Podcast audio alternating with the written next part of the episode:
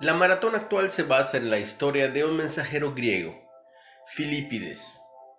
Según la leyenda, en 490 años antes de Cristo, corrió unos 40 kilómetros desde Maratón hasta Atenas para anunciar la victoria griega sobre el tremendo enemigo, los invasores persas. Hoy, la gente corre maratones por la satisfacción personal de alcanzar un logro deportivo pero Filipides tenía un propósito más importante detrás de su esfuerzo. Cada paso de su carrera era motivado por la simple alegría de entregar una buena noticia a sus compatriotas.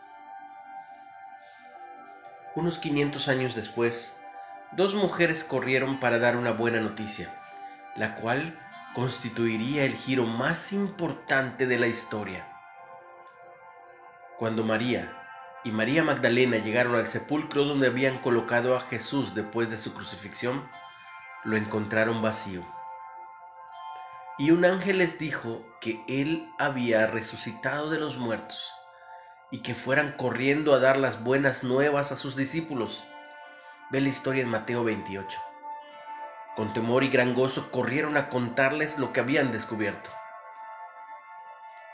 tengamos esa misma alegría desbordante por la resurrección de Jesús y que esto nos fortalezca para compartir la buena noticia con otros. Quizá no necesitemos correr más allá de la casa del vecino para encontrar a alguien que necesite saber de nuestro Salvador, pero es importante que lo hagas. Dios, gracias por el privilegio de compartir esta buena noticia con todos con todos los que leen y escuchan. Reflexiones de Ávila en Ministerios Carisma Especial. ¿Quién compartió contigo la noticia de la resurrección de Cristo? ¿Cómo se la comunicarás a otros el día de hoy? Puede ser con tu testimonio. Inténtalo. Comparte el mensaje. Recuerda que estás en Reflexiones de Ávila con H. Síguenos en Spotify